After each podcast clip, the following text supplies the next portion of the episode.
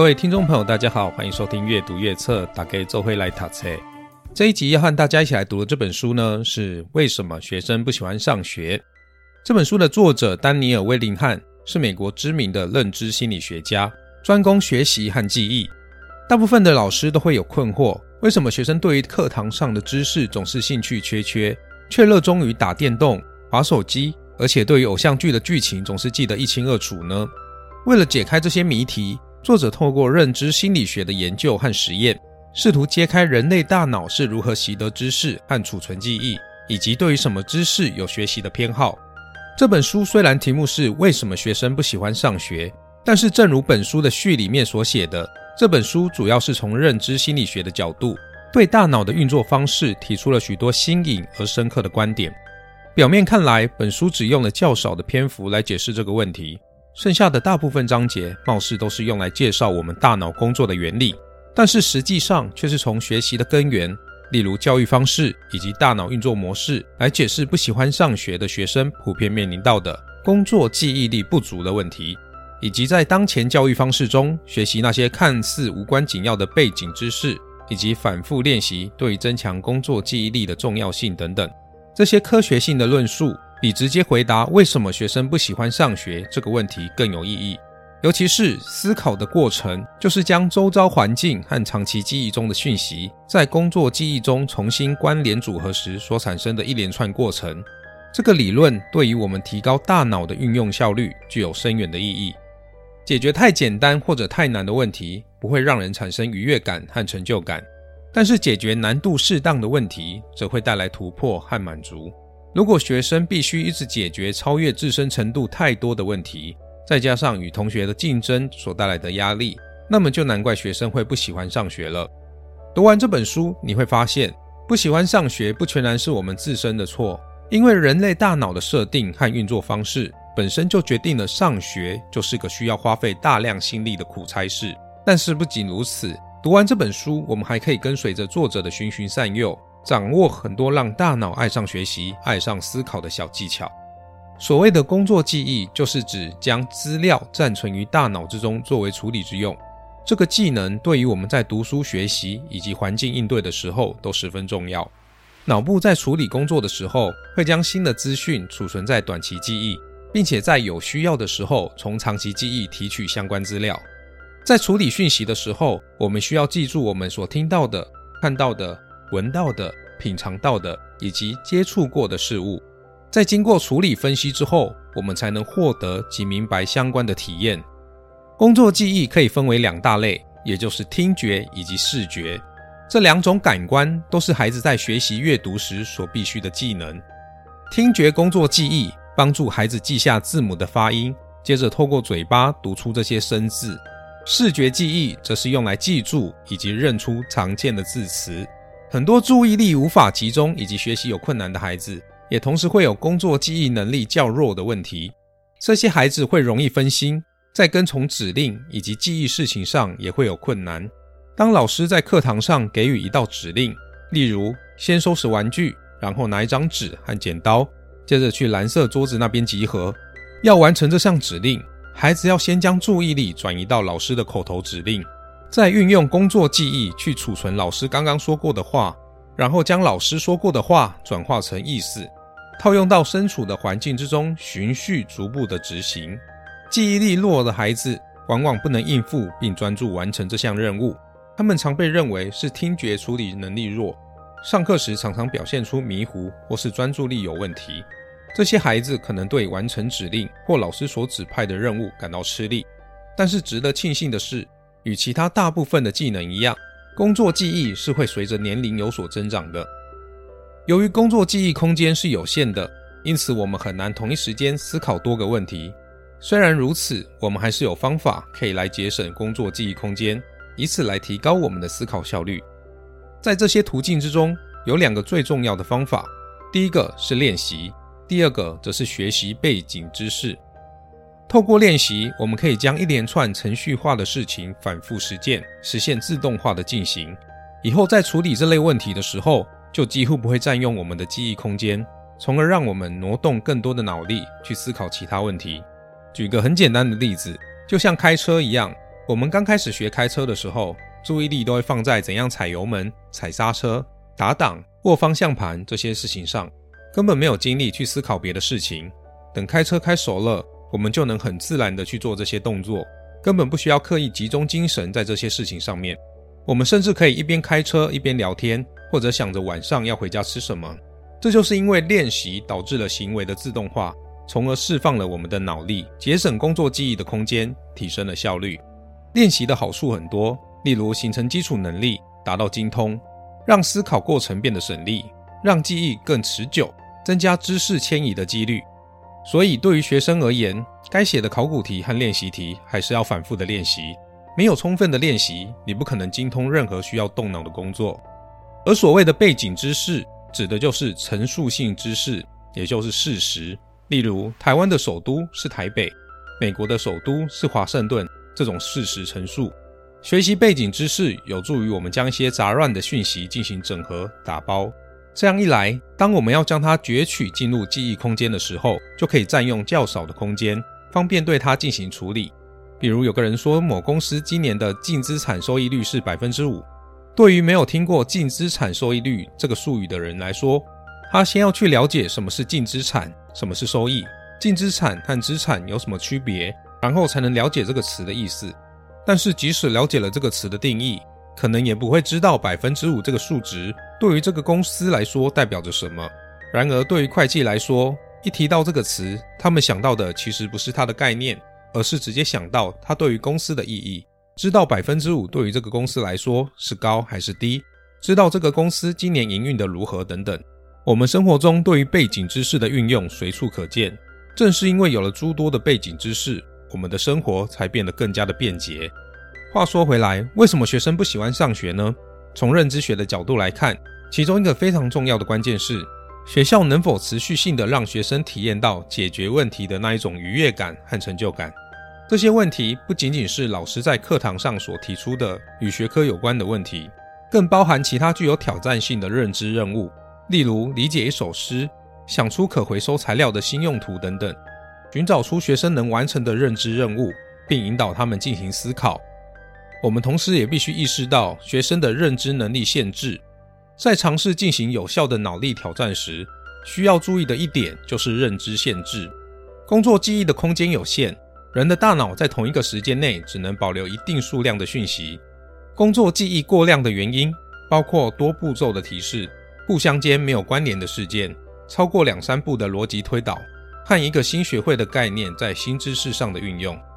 其实要解决记忆过量的方法直截了当，那就是放慢速度，为学生的工作记忆减轻负担，例如把讯息写在黑板上等等。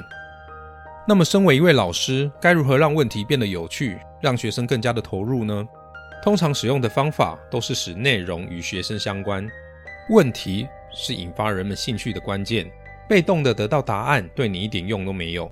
我们的好奇心只有在遇到自信能解决的问题时才会被激发。让学生想参与，并使他们想要知道答案的问题是什么，也是引发他们自主学习的关键。所以，为什么很多时候学生记不住知识，却能够记住电视广告里的细节呢？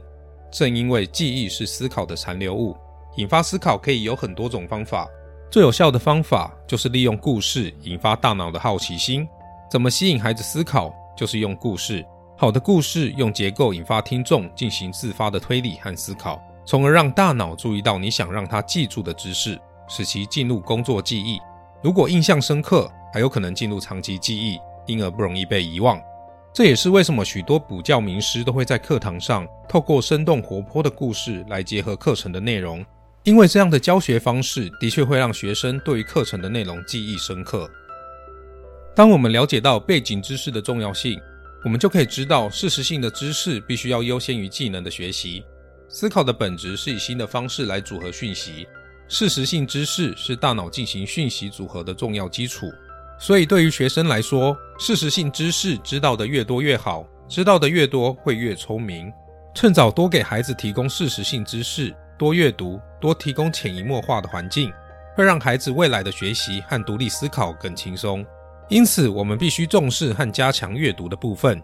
书籍会使孩子们接触到比其他任何活动更多的事实和词汇。挑选适合孩子阅读的有意思的书，因为太难的书，孩子不仅无法读懂，甚至会感到挫败。背景知识不仅能让你成为一个更好的读者，更能使你成为一个好的思考者。而在阅读的时候，学生必须了解作者已经假设你知道，所以省略掉的资讯，而这些资讯会根据读物的内容而有所差异。我们可以建议学生阅读每天的报纸。以及为外行人所写的科普读物和杂志等等的书籍，没有这些背景知识，学生就达不到同龄人阅读的广度，也达不到同龄人理解的深度。我们应该要鼓励孩子尽早养成读书的习惯。如果一个孩子一开始就落后，少了师长的关心和适度的干预，学生会掉得更远。这也是为什么一些学生在学校的成绩不佳的主要原因。另外，我们也可以提供实际的案例，帮助学生来理解课堂上的问题。以此让学生进行比较，自身的经验可以帮助学生看到深层结构。所谓的深层结构，指的是抽象的概念，而表面知识指的则是具体的事物。拥有深层知识，可以将知识应用到很多不同的环境中，但是深层知识得来不易，是需要透过反复训练才能得到的结果。如果你的学生对于一个复杂的话题在短时间内还没有深层的理解，身为师长千万不要泄气。因为即使只有表面知识，也比一无所知要好得多了。另一方面，表面知识也是通向更深层次知识的台阶。但老师也不要认为知识的重要性就只是列出事实。虽然这样做当然会有一定的帮助，但是帮助不大。知识的目的在于用相关联的事实来解释一个核心概念，而不是建立事实清单。大脑天生喜欢具象知识，不喜欢抽象概念。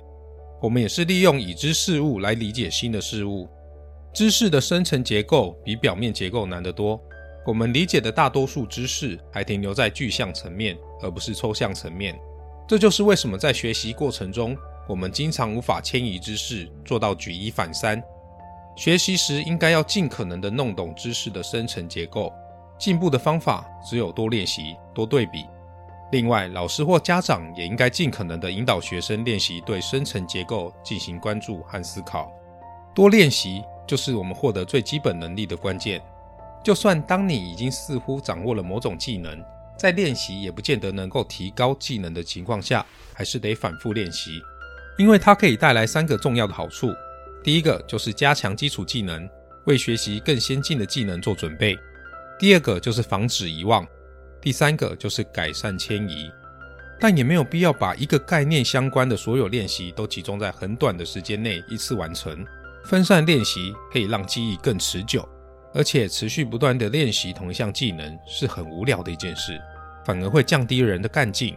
所以最好要有点变化。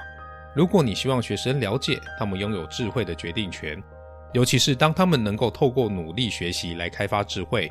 那么你就应该称赞学生努力的过程，而非能力。除了适当的称赞努力，还可以称赞学生在面对困难时坚持不懈的精神，或者对作业负责的态度。告诉他们一分耕耘一分收获。告诉你的学生，著名的科学家、发明家、作家和其他天才要多努力工作才能聪明。如果有一些学生吹嘘他不需要用功读书也能有好的成绩的时候，老师必须站出来戳穿这种神话。并且告诉他们，大多数成绩好的学生都是很用功读书的。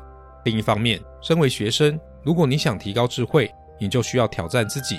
这表示你需要接受略高于自己能力的任务。你很可能第一次就会失败。害怕失败的想法对于处理这样的难题是个障碍。但其实失败没有什么大不了的。你必须坦然接受失败。要想成功，就一定要学会接受失败。师长也必须营造一种失败并不可怕的班级风气，因为从失败中所获得的教训更让人刻骨铭心。